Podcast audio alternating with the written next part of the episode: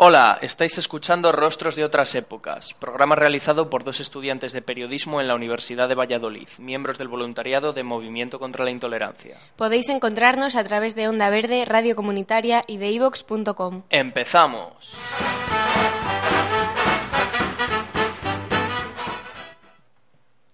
El 18 de diciembre es el Día Internacional de la Población Migrante. Nosotros, en este programa, vamos a recordar a Francisco Ayala, escritor exiliado español.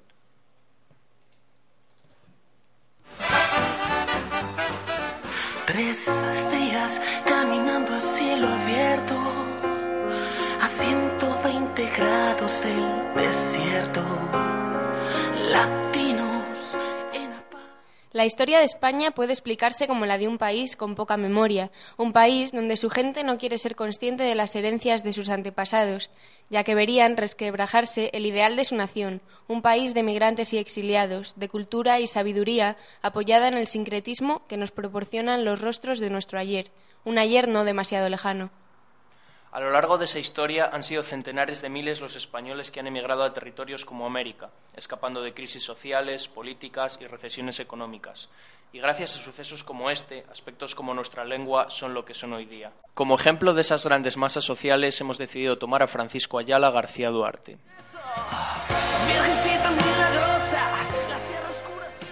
Un narrador y ensayista español nacido en 1906 en el Albaicín granadino, pero sobre todo podríamos decir que un trotamundos, un artista exiliado, un emigrante de esos que tanto nos cuesta dejar pasar nuestras fronteras. Su geografía literaria transcurre entre crónicas y ensayos destinados a la prensa, novelas, relatos cortos, pero también dentro de un género tan íntimo como olvidado, ese género que son las epístolas, a las cuales, según su propia viuda, les concedía tanta importancia como a cualquier otro soporte. Siempre fue muy consciente de que una carta redactada podía ser leída en el futuro, que no solo era una carta personal, sino que iba a pasar a la historia. Algo cuanto menos curioso y que revela la conciencia y distancia que era capaz de tomar a la hora de sentarse a usar la pluma.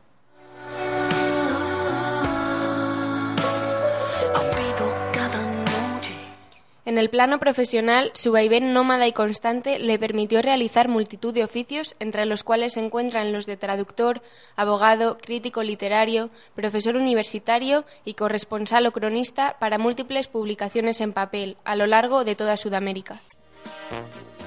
Tres días caminando. A los 16 años empezó a estudiar Derecho en Madrid y pocos años después publicó sus primeras novelas. Tragicomedia de un hombre sin espíritu e historia de un amanecer. Poco tiempo después, en 1929, a la edad de 23 años, marchó a Berlín con una beca universitaria. Allí presenció en primera persona el germen y ascenso del nazismo. Volvió a España y comenzó a trabajar como profesor en la Universidad Complutense de Madrid, universidad donde había estudiado. Desde 1931, cuando empezó la Segunda República, comenzó a ser letrado de sus cortes. En 1936, cuando estalla la guerra civil, Ayala estaba en Sudamérica para dar unas conferencias, pero volvió lo antes que pudo a España para dar apoyo al bando republicano. Al comienzo de la guerra, su padre fue asesinado. Trabajaba en el monasterio de las Huelgas, en Burgos, donde los sublevados, durante una de las sacas, lo detuvieron y asesinaron. En 1939, tras la derrota del bando de republicano, Ayala se exilió en Buenos Aires, donde trabajó para revistas, diarios y editoriales como Sur, La Nación y Losada, además de conformar, junto con Lorenzo Luzuriaga, la revista Realidad.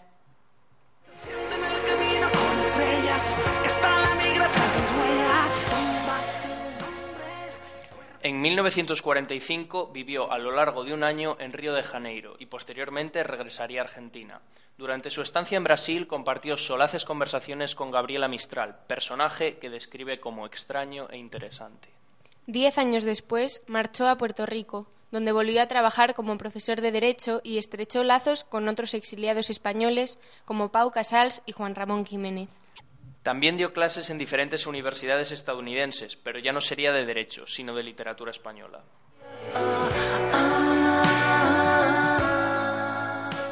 En 1960 volvió por, primera vez a pisar España, aunque solo venía una vez al año, a pasar el verano. Más de 15 años después, con 60 años, volvería a Madrid para quedarse definitivamente. Siguió escribiendo, dando conferencias y escribiendo artículos para la prensa. Fue elegido miembro de la Real Academia Española. Entre sus 82 y sus 92 años fue galardonado en diferentes ocasiones. Obtuvo el Premio Nacional de las Letras Españolas, fue nombrado Hijo Predilecto de Andalucía y consiguió el Premio Cervantes, además del Premio Príncipe de Asturias de las Letras. También ingresó en la Academia Europea de Ciencias y Artes. En 2009 falleció en Madrid, con la edad de 103 años, habiendo dejado un gran legado humano y literario a sus espaldas. Digamos que es un hombre de esos a los que no les basta con un siglo.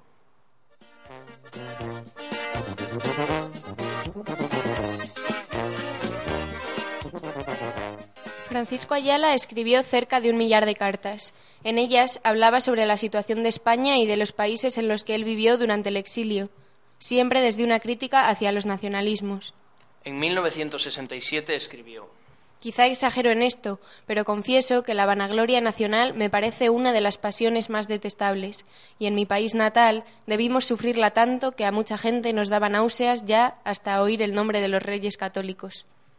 Como explican en la Fundación Francisco Ayala, la redactaba con la misma rigurosidad y cuidado que el resto de cosas que escribía. Daba igual si era un ensayo, una crítica literaria o una carta. Para él eran igual de importantes. La que fue su mujer, Caroline Richmond, decía sobre Ayala que Siempre fue muy consciente de que una carta redactada podría ser leída en el futuro, que no era solo una carta personal, sino que iba a pasar a la historia.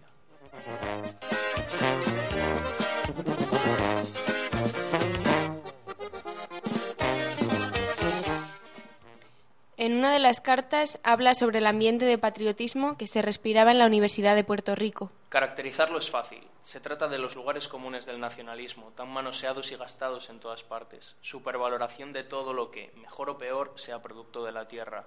Idealización intransigente del pasado, de lo típico, xenofobia. En su obra Muertes de perro, publicada en 1958, dice Estamos demasiado acostumbrados hoy día a ver en el cine revoluciones, guerras, asaltos y asonadas, todas esas espectaculares violencias, en fin, donde la bestia humana ruge, pero quien solo en el cine las haya visto, mal podrá imaginarse la sencillez estupenda con que en la realidad se desenvuelven, cuando por desgracia le toca a uno presenciarlas de veras. Transcurrido el tiempo, acontecimientos tales serán sin duda admiración de las generaciones nuevas, y el que los ha vivido pasará sus ojos, sin otro motivo, por un héroe. En cuanto a mí, desde luego renuncio a semejante gloria y me aplico a preparar este relato con el desengaño de la pura verdad.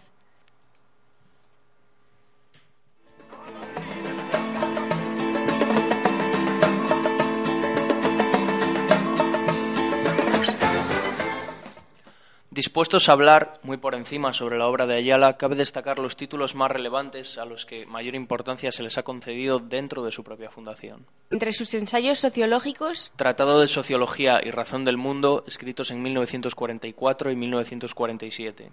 en 1962, vuelve a retomar el título de Razón del Mundo en el ensayo Tratado del Mundo, la preocupación de España.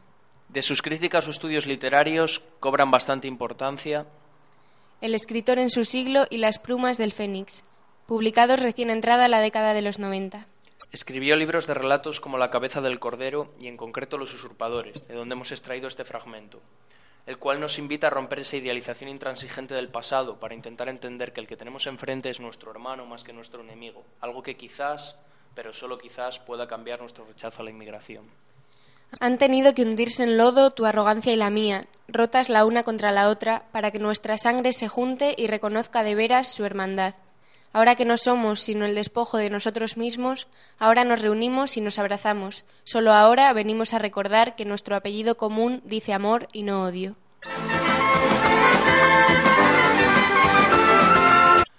Entre sus novelas se encuentran Muertes de Perro, escrita en Puerto Rico en 1958, donde narra la historia de un dictador centroamericano. Posteriormente llegaría El fondo del vaso, la cual el propio autor considera una continuación de la anterior, escrita en 1962. A esto hay que sumar la obra El jardín de las delicias, en 1971, de la cual su mujer Caroline Richard, cuando Ayala muere, realiza un ensayo explicando su contenido. Una obra conformada por diversas piezas donde se aborda la dicotomía entre amor y dolor, vida y muerte, al igual que la obra del Bosco. Y para terminar, sus memorias, publicadas en 2006, Recuerdos y Olvidos, donde el centenario autor da testimonio de sus convulsos y agitados tiempos en los que le tocó vivir. Darío Villanueva recordaba en la necrológica del Boletín de la Real Academia Española. Francisco Ayala siempre nos sorprendía por la rigurosa actualidad de sus enfoques cuando trataba cualquier asunto político, social o cultural del día a día. Su sólida formación profesional, reforzada por sus estudios, se compadecía perfectamente con una escritura precisa y ajustada a las expectativas del público al que se dirigía. Estómago vacío, tú ves por la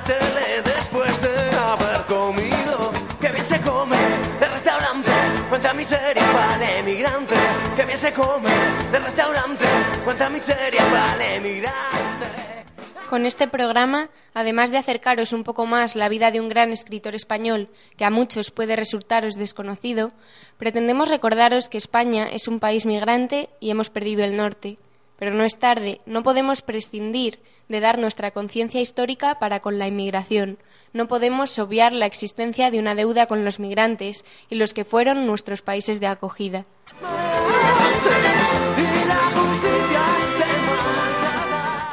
Debemos realizar una introspección que nos lleve hacia aquel gobernar es poblar que tenían por bandera los intelectuales argentinos Alberdi y Sarmiento. Bucear un poco en nuestra historia para tomar conciencia de que, como decía Germán Hesse, Me gusta ser patriota, pero antes que patriota soy hombre, y cuando ambas cosas no compaginan, le doy siempre la razón al hombre. porque, como decía Ayala, la patria tiene un valor accidental, no es esencia, sino circunstancia.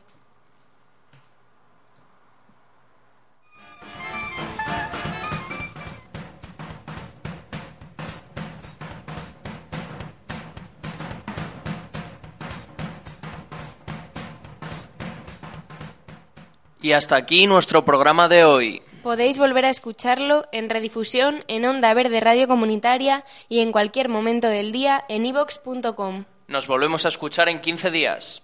Gracias por escuchar Rostros de otras épocas.